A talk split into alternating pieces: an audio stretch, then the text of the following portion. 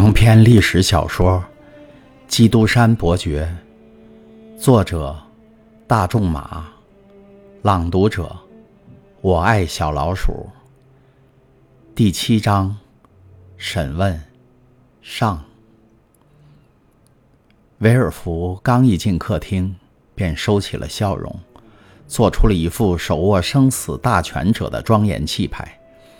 他脸部的表情极富于变化。这是他常常对着镜子训练出来的，因为一个职业演说家就应该是这样的表情。现在他得费点劲儿才能皱起他的眉头，装出一副庄严沉着的气派。维尔福唯一感到遗憾的，就是他父亲的政治路线。如果不是他自己处事极端审慎，那过去的事情就会影响到他现在的事业。但除此之外，他可以说是享尽人间的幸福了。他很富有，虽然他仅仅只有二十七岁，但已身居高位。他快要和一个年轻美丽的姑娘结婚。他爱她，并非出于热情，而是出于理智，是以一个代理检察官的态度爱她。他的未婚妻不仅美丽，而且还出身于最显赫的名门望族。他的父母膝下只有一个女儿，所以他们的政治势力可以全部用来培植他们的女婿。此外，他还可以给他带来一笔五万爱居的嫁妆。将来有一天，大概还可以增加五十万遗产。这一切因素综合起来，使维尔福得到了无限的幸福。所以，当维尔福略一回醒，静心默察自己内心世界的时候，他就好像自己眼花缭乱了起来。威尔福在门口遇到了正在等候他的警官，一见到这位警长，他便从九天之外回到地面上来了。于是他的脸马上摆出了一副道貌岸然的样子，说道：“那信我看过了，先生，您办得很对，应该把那个人逮起来。现在，请你告诉我，你有没有搜？”有关他造反的材料，关于他造反的材料，先生，我们现在还无从知道。我得到的材料已经放到您的办公桌上了。犯人名字叫爱德蒙·唐泰斯，是三维大帆船“法老号”上的大副。那条船是从亚历山大和施麦拿装棉花来的，是马摩父子公司所有。他在从事航海这个工作以前。有没有在海军服过役呢？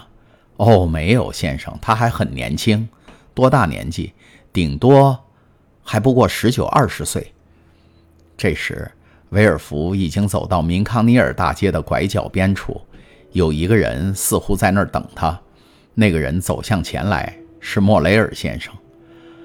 哦，维尔福先生，他喊道：“很高兴见到您。刚才发生了一个很令人不可思议的事情。”您手下的人把我船上的大副爱德蒙·唐泰斯抓走了。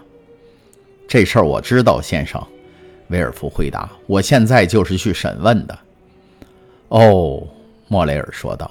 由于他对那个朋友友情甚笃，便急切地求起情来。您不知道他，但我很了解他。他是世界上最善良、最正直的人了。我敢说，在整个商船界。再没有一个比他更好的船员了，威尔福先生，我真心诚意地向您担保。正如我们已经知道，维尔福是马赛上流社会中的人物，而莫雷尔只是一个平民。前者是一个保守党，而后者是一个拿破仑党的嫌疑犯。维尔福轻蔑地看着莫雷尔，冷冷地回答道：“你知道，阁下。”一个人的私生活也可能是可敬可靠的，可以是商船界里最好的船员，但从政治上讲，可能是一个罪大恶极的人，是不是？代理法官这番话的语气很重，仿佛是冲着船主说的，而他那审视的眼光似乎直穿对方的心内，像是说：“你竟敢为别人说情，你应该知道你自己本人还需要宽大处理呢。”莫雷尔的脸刷的红了，因为在政治方面，他的见解并不十分明朗。此外，唐泰斯告诉过他的有关他夜见大元帅的事儿，以及皇上对他说的那番话，更增加了他内心的不安。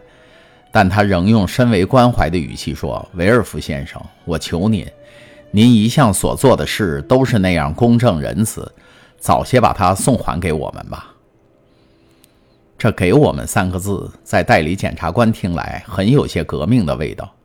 哦，哦，他思忖道：“难道唐泰斯是烧炭党人？不然的话，他的保护人要用这种态度来求情呢？”我记得他是在一个酒店里被捕的，当时有许多人同他在一起。假如他是冤枉的，那你的求情一定不会落空的。但是如果他有罪，那也只能施以惩罚，否则在目前这个时期，有罪不成可太危险了。我不得不行使我的职权。这时他已经走到了自己的家门口，他的家就在法院隔壁。他态度冷淡地向船长行了个礼，便进去了。那船主呆呆地立在维尔福离开他的地方。客厅里挤满了警察和宪兵，在他们中间站着那个罪犯。他虽然被严加看管，却很镇定，而且还带着微笑。维尔福穿过客厅，瞥了唐泰斯一眼，从一个宪兵手里接过一包东西。一边向里走，一边说：“把犯人带进来。”威尔福刚才那一瞥虽然急促，但对那个即将要审问的犯人却已经有了一个初步的看法。他已从他那饱满的前额上看出了他的聪慧，从那黑眼睛里和弯弯的眉毛看出了勇敢，从那半张着的露出一排洁白的牙齿的嘴唇上看出他的直率。维尔福的第一个印象很不错，但他也常常听人讲：“切勿信任第一次的冲动。”他把这句格言也用到印象上了，而且不顾这两者间的差别了。所以，他抑住心头的怜悯感，板起脸来，在他的办公桌前坐了下来。过了一会儿，唐泰斯进来了，他的脸色也很苍白，但是很镇定，还是带着微笑。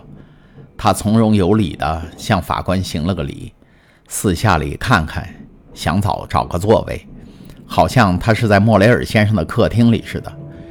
就在这时，当他的目光接触到维尔福的目光，那种法官所特有的目光，似乎像要看透嫌疑犯脑子里的罪恶思想似的。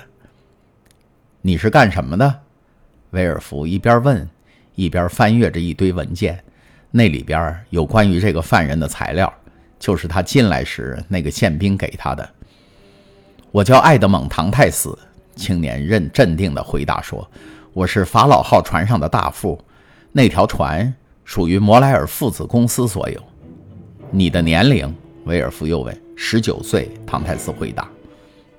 “你被捕的时候在干什么？”“我是在请人吃喜酒，先生。”青年人说着。他的声音有点微微颤抖。刚才那个快乐的时刻与现在这种痛苦的经历对照起来，差别实在是太大了。而维尔福先生阴沉的脸色和唐泰斯满脸红光对照起来，也实在是反差太大了。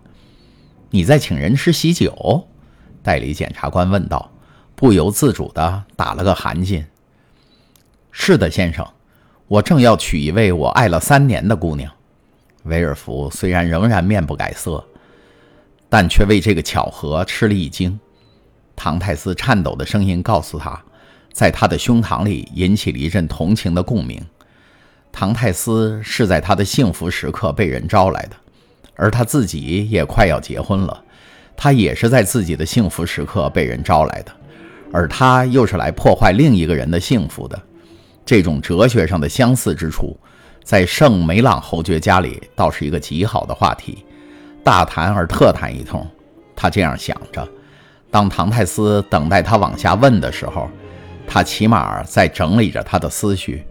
他越想，越觉得这是很好的对称的话题，而演说家们往往用对称话题来获得雄辩之欲。当这篇演讲整理好之后，威尔福想到他可能带来的效果，不禁微笑了一下。然后他转过来向唐泰斯说：“往下说，先生，您让我继续说些什么？把你知道的一切都讲出来，告诉我您要知道哪一方面的事情，这样我才可以把我所知道的一切都讲出来。”只是他苦笑了一下，又说：“我得事先告诉您。”我知道的很少。你有没有在逆贼手下服务过？我刚编入皇家海军的时候，他就倒台了。有人报告说你政见很极端。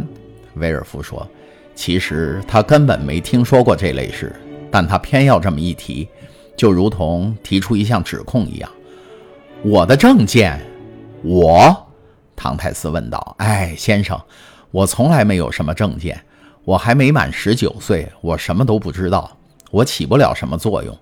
假如我得到了我所希望的那个职位，应该归功莫雷尔先生。所以我的全部见解，我不说政见，而只是私人见解，不出这三个范围。我亲爱的父亲，我尊敬的莫雷尔先生，我喜欢的梅塞泰斯先生。这就是我所能告诉您的一切。您瞧，对这些事儿您不会感兴趣的。唐泰斯说话时，维尔福一直注视着他那温和而开朗的脸，耳边也似乎响起了雷尼的话。雷尼虽不认识这个嫌疑犯，但却替他求过情，请求他宽大处理。代理检察官根据案例和对犯人的审理来看。这个青年所说的每一字，都越来越使他相信他是无辜的。这个孩子，因为他还说不上是个成年人，单纯、自然，说话时理直气壮，充分显示出了他内心的坦然。